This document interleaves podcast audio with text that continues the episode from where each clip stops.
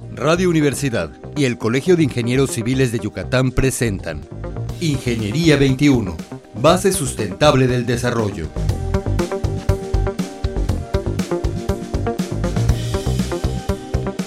Bienvenidos a nuestro programa Ingeniería 21.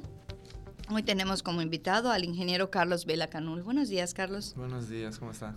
Muy bien. El ingeniero es ingeniero en mecatrónica y vamos a hablar ya como las dos semanas anteriores de negocios, de nuevas empresas. El ingeniero Vela eh, ya tiene una empresa desde hace dos años y medio que se llama DACOTS. Y bueno, ingeniero, ¿nos quieres platicar cómo inició este proyecto? Sí, fíjate que yo estudié en la Universidad de Anáhuac Mayab y en Amayab, cuando tú vas a acabar los últimos semestres, tienes que hacer un practicum, ¿no? que si fuera una tesis. Y junto con uno de mis socios decidimos desarrollar una aplicación móvil. Cuando la presentamos ante los sinodales, le vieron mucho futuro y nos eh, motivaron a entrar a un concurso de gobierno, que era el Nicubatix. Eh, desgraciadamente en ese concurso no pudimos ganar. El, participamos nada más, pero eso nos impulsó a poder desarrollar eh, nuestra idea. Y de ahí, como estábamos en la NAWAC, eh, nos motivaron a entrar a la incubadora de Tecnia. En ese, en, ese, en ese, entonces no se llamaba Tecnia, solo era oficina de transferencia. Y entramos y para entrar a la incubadora tienes que presentar tu proyecto y te tienen que evaluar. No cualquier persona que entra. Es un proceso. Exacto, es un proceso. Presentamos y igual les gustó mucho, le vieron promesa de valor, le vieron bastante potencial al proyecto y nos escogieron. Y a partir de ahí, eso fue en agosto del 2014. Y a partir de ahí ya fundamos la empresa de, de Codes. Ok, eh, ¿a qué se dedica? Actualmente somos una, como una boutique de software. ¿Qué es esto? Ah, Desarrollamos aplicaciones móviles y software para terceros, para empresas. De repente puede venir una empresa que necesita eh, la mejora de un proceso, ¿no? Para ayudar a sus empleados o cualquier tipo de esas cosas y nosotros le desarrollamos. O puede venir un startup, por ejemplo, un chavo o una persona que tenga una idea, ¿no? el próximo Uber o el próximo Instagram. Y nosotros los ayudamos como si fuéramos un tipo de consultoría a desarrollar todo ese proyecto. Vamos desde el principio, que es el diseño gráfico y el branding de la marca, hasta el lanzamiento oficial. Nosotros hacemos esos dos tipos de cosas. Y también tenemos una parte que se llama The Codes Academy, que esa parte es, nosotros le enseñamos a los chavos a programar gratis. Entonces nosotros vamos a las universidades y buscamos pláticas para que los chavos se quieran unir a The Codes y nosotros les damos ese de curso de promoción totalmente gratis. Como un coaching, les dan un coaching para que ellos puedan hacer. Es, vamos a llamar que es como que el principio de hacer un internship vamos a llamarlo así como en Estados Unidos, que van los chavos a aprender y luego de ahí los contratan. Ah, ok. Más o menos así, pero tampoco todavía a fines de contratar, nada más para enseñar. Porque nosotros creemos que aquí en Mérida es un lugar que hay mucho talento, pero el problema es que, Totalmente que todavía no, los chavos no se interesan todavía en este tema. Está un poquito muy apartado de lo que nosotros estamos sintiendo. Entonces queremos llamar a todos esos chavos que están interesados en desarrollar apps, software, para lo que sea de, Internet y jalarlos con nosotros. básicamente están centrados en aplicaciones. En aplicaciones. En las que sean. Exactamente. ¿Ustedes hacen alguna aplicación por su cuenta o están ahorita dedicados, como tú dices, solamente a hacérselo a clientes? Exacto. Ahorita estamos totalmente dedicados a desarrollarle software a terceros. Obviamente tenemos ideas de producto que queremos lanzar a nombre de DaCodes. Okay. Pero eso ya es una fase 2. En eso estamos trabajando todavía. Pero ahorita, en lo que es hoy, solo desarrollamos apps para terceros. Y en estos dos años, Carlos, ¿cómo ha estado el movimiento de clientes? Hace dos años que ya es empresa, ¿verdad? O sea, pasaste el proceso de incubación, como lo pasan muchos emprendedores. Tú sí tienes ya tu empresa, ya tienes dos años. ¿Cómo ha estado funcionando? ¿Cuál ha sido tu experiencia? Yo creo que para ser emprendedor es, es difícil. Es difícil, es muy complicado, tienes que dejar de hacer cosas, tienes que sacrificarte porque no es fácil, porque normalmente cuando uno está chico como nosotros, que yo nunca trabajé para nadie, yo cuando terminé la carrera emprendí, no, nunca tuve a un jefe a quien seguir, nunca tuve a nadie a quien decirme alguna cosa, nunca tuve un gobierno corporativo que yo supiera cómo funciona una empresa, yo tuve que averiguarlo por mi manera. Y a veces no es, no es más difícil vender, a lo mejor si no es tu propia empresa, ¿cómo la manejas? ¿Cómo, ¿Cómo, contratas? ¿Qué tipo de gente contratas? No es solo contratar al, al, que es bueno programando. No, tienes que, tienes que cultivar una, una, no sé, como una formación y valores dentro de tu propia empresa para ir creciendo. Y ya, aparte de eso, ya también salir a vender tu producto no está tan sencillo. Sobre todo porque ahorita bueno, cuando nosotros lanzamos la empresa, eh, no está, en México no es un país que esté tan adelantado tecnológicamente en esta área como en Estados Unidos, como un país primermundista. Entonces, le cuesta a la gente entender lo que es una aplicación móvil y cómo le puede sacar provecho. ¿no? Entonces, entonces, ahí a la hora de nosotros explicarle a la gente qué es lo que hacemos, cómo lo hacemos y cómo les vamos a ayudar, ahí es donde tienes que tener como que cierta paciencia y cierta capacidad para poderles explicar. Porque mucha gente cuando viene a pedir una app cree que va a ser un ingreso inmediato. Y sobre todo cuando haces un desarrollo de software es tardado, tiempo, tienes que invertir en marketing, hay muchas cosas que influyen en un desarrollo que solo hacer que se vea bonito y funcione. Entonces, todo eso lo fuimos aprendiendo sobre el camino. Obviamente, es totalmente diferente trabajar con una startup de chavos que vienen con un fondeo y ya tienen la idea y tienen un backup que venir con una empresa que ya sabe lo que quiere que me dice, ¿sabes qué? Yo quiero que me resuelvas este problema en específico. Entonces yo ya trabajo en base a una base clara. Aquí cuando yo trabajo en una startup que yo literal tengo que ayudarles a hacer su proyecto. Yo soy el que los motiva, yo soy el que dice, puedes hacer esto, vete por aquí, vete por acá. Entonces ya somos más como una consultoría. Estás trabajando dos frentes de alguna manera. Un cliente que ya sabe lo que quiere, que a lo mejor no sabe expresarte cómo lo quiere, pero ya sabe exactamente qué quiere que funcione. Y además quiere que produzca dinero, ¿no? Claro. Y tú tienes que trabajar ahí la paciencia, el tiempo y explicarles, bueno, son los pasos, ¿no? Exactamente. Y el otro lado es los chavos que están contigo o la gente que viene a consultoría. Exactamente. Que nada más viene a, a preguntar. Ok, y en tu experiencia, Carlos, ¿lo volverías a hacer? ¿Volverías a pasar el proceso otra vez para llegar a este punto. Sí, totalmente. Yo creo que es muy importante para nuestros radioescuchas saber y sobre todo para los jóvenes que este es un, camino nuevo en México, ¿verdad? O sea, el, no, el no empezar como empleado, el empezar como empresario, ¿no? Y empezar creando la filosofía de tu negocio, sí. tu código, tu ética, cómo vas a manejar, a quién vas a contratar, de qué tamaño quieres que sea tu empresa. ¿Han pensado ahora que ya tienen tiempo trabajando en salir de, de la región? ¿O ya salieron de la región, ya salieron de Mérida?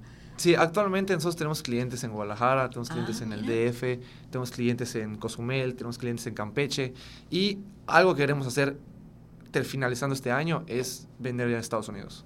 Esa es nuestra siguiente meta, porque ya, ya logramos conectar empresas de aquí de México, pero ya queremos enfocarnos más a, tratar de vender ya afuera.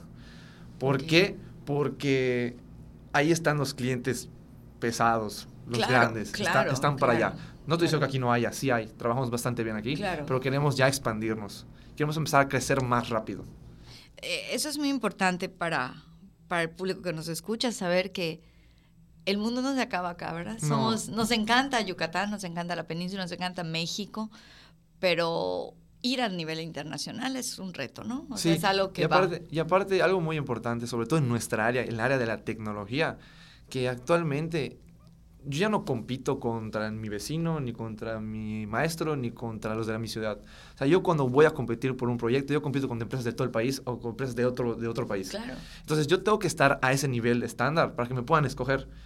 Entonces ya esta es una competencia muy complicada, sobre todo en el tema de tecnología, que no necesitas estar presente para desarrollar algo. Además. Entonces sí estamos buscando dar ese paso de como que de calidad para ya poder ese, tener proyectos de esa magnitud. Y para poder brincar al ramo internacional, pues existe legislación, ¿no? Existen leyes y existen algunos... Tienes, te tienes que certificar en algún tipo de, no sé, CMI o Microsoft, o hay diferentes tipos de certificaciones que te ayudan como empresa a validar tu, tu tipo de producto ante empresas extranjeras. No son necesarias. Claro, claro. No es como que me pidan a fuerzas, tienes que tenerlas, pero sí es como que un, mira, hago esto. Entonces estamos en ese proceso. Ok. Eh, este proceso que están haciendo para la internacionalización, ¿lo estás haciendo tú y tu socio o hay alguien que les está apoyando dentro de la empresa que se esté dedicando a este proceso? Mira, nosotros, eh, como estamos en, nuestras oficinas están en la Nahuac, en el Parque Tecnia, y nosotros tenemos como un mentor. Okay. Ese mentor está con nosotros en la oficina. Tiene otra empresa, tiene una empresa de fútbol, no sé si se ubican Juan Fútbol, y él es nuestro mentor, él es una persona que se dedica a bajar fondos de inversión. Y él, él su producto ya es uno de los, el Juan Fútbol es una de las aplicaciones más vistas de Latinoamérica. Ya tiene millones de, usuarios. Entonces, él, es el que nos motiva o nos ayuda con estrategias, ah, nos consigue clientes por fuera, nos, nos hace visitar gente en México, en Guadalajara, en Estados Unidos. Y él poco a poco, como él tiene ese tipo de contactos, nos va ayudando y nos va acercando. Obviamente él solo me dice, ahí está acá, ya de ahí en adelante, ya, ya veo yo cómo me acerco, cómo hago el contacto, cómo hago el seguimiento, pero ya tengo una puerta de entrada. Que, es a veces lo más difícil, tener la puerta de entrada. Claro, definitivamente. Entonces, a pesar de que ya está constituida la empresa y ya están, ustedes siguen teniendo un apoyo de esta persona que es parte de la sí, es incubadora, como, ¿no? ¿Cómo le hablaríamos a ese proceso? a esta etapa en la que está. Es que vamos a llamarle, podríamos llamarle como si fuera una aceleración, vamos a pensar en eso. Porque ya, una aceleración, porque ya, estamos, ya incubamos, ya desarrollamos, pero ahora estamos en el momento de, crecer. Entonces queremos ah, crecer más rápido hablemos como un coaching de crecimiento. Exactamente. De expansión, de, de, hacer la empresa ya no del primer proyecto, sino ya con una visión a un futuro a, largo plazo, exactamente, ¿no? Exactamente. Ok. ¿Y tu socio y tú son nada más o ya somos, son...? Somos, actualmente somos tres socios. Tres socios. Somos tres socios. Es su servidor Carlos, eh, está Mauricio Moreno, ingeniero industrial también de la Mayap, y Jorge Campos, también ingeniero industrial de la Mayap. Y actualmente en la empresa somos entre 15 y 17. Tenemos gente de diseño gráfico, tenemos ingenieros industriales, tenemos ingenieros mecatrónicos, ingenieros de sistemas, tenemos a una persona de negocios, tenemos una variedad de, de carreras dentro de la, de la empresa, porque desarrollar software no es solo el chavo que teclea y se acabó. Claro. Hay muchas cosas que engloban el desarrollo de un software o de un producto. Entonces tenemos que tener un equipo multidisciplinario para que haya tipo esas lluvia de ideas, para que cada quien aporte y podamos hacer un producto eh, digamos, confiable y de calidad. Y bueno, además alguien se tiene que encargar de la administración, ¿verdad? Y de la nómina. De hecho, de... los tres socios hay uno que se encarga de la administración, uno que se encarga de lo que es todo el desarrollo tecnológico, vamos a llamarlo así, y otro que se encarga de las ventas. Entonces ah, estamos, estamos bien divididos porque, sobre todo en una startup, al principio todo el mundo cree que puede ser todo. Que, soy, que somos todólogos, yo puedo vender, yo puedo administrar, yo puedo hacer, yo puedo hacer. Y la verdad es una mentira. No se puede. Al principio lo haces por necesidad. Sí, porque no hay. Porque, no, hay nadie porque no se puede, exactamente. Porque no tienes a alguien más. Pero llega un punto en que tienes que saber, uno, delegar y dos, saber que cada cosa lo tiene que hacer alguien el que sabe. Si yo soy bueno para hacer esto, yo me dedico a hacer esto y no, y no me meto en otras cosas. Entonces, así no hay conflictos. Porque la gente me dice, somos tres socios. ¿Y cómo, cómo no se pelean? Es que si no me peleo, es que cada quien tiene su función. Entonces, ni él se mete conmigo, ni yo me meto con él. Obviamente trabajamos en conjunto, pero cada quien tiene su función. Sí, yo creo que es muy importante eso, esa idea de que los ingenieros en especial, siempre nos pasa eso a los ingenieros, como que nos volvemos todólogos, ¿no? Sobre todo cuando un ingeniero constructor empieza su, su, empresa y empieza el solito, ¿no? Y su secretaria. Y de pronto cuando crece, no quiere tener un administrador, pero el administrador se necesita. Se necesita alguien que se dedique a la administración, a ver las cosas de la empresa y tú técnico te dediques, como dice el dicho, zapatero a tus zapatos, ¿no? Y creo que, bueno, lo que han hecho es de alguna manera ver las facilidades de cada quien, de cada uno de los socios, ¿no? Y enfocarse. ¿Qué esperas de tu empresa, además de la parte internacional? En 10 años, ¿dónde te ves? Nosotros, o sea, nosotros estamos pensando que en 10 años yo quiero tener una empresa de al menos 100, 200 personas. O sea, nosotros nos vemos grandes, gigantes. Yo, nosotros no, pensamos en un límite en el que yo diga, ¿sabes qué? No, quiero quedarme chico. No, yo quiero crecer mucho. Y otra cosa que nosotros queremos es que nosotros seamos una referencia aquí. O sea, que, los chavos que estudian ingeniería en sistemas o mecatrónica o cualquier tipo de, tecnologías, que cuando salgan aquí de Yucatán digan, yo quiero trabajar en Codes. Así como los chavos ahorita salen y dicen, yo quiero trabajar en Google o yo quiero trabajar en Apple. Yo quiero que los chavos digan, yo quiero trabajar en la Coast porque está padre, porque el ambiente, porque me pagan bien, porque todo, por todo el, conjunto de, que estamos creando. Esas son dos cosas que queremos. Y obviamente, pues, crecer muchísimo. O sea, nosotros estamos tirándole a crecer lo más que se pueda. No hay límites. Nosotros creemos que podemos y lo vamos a intentar.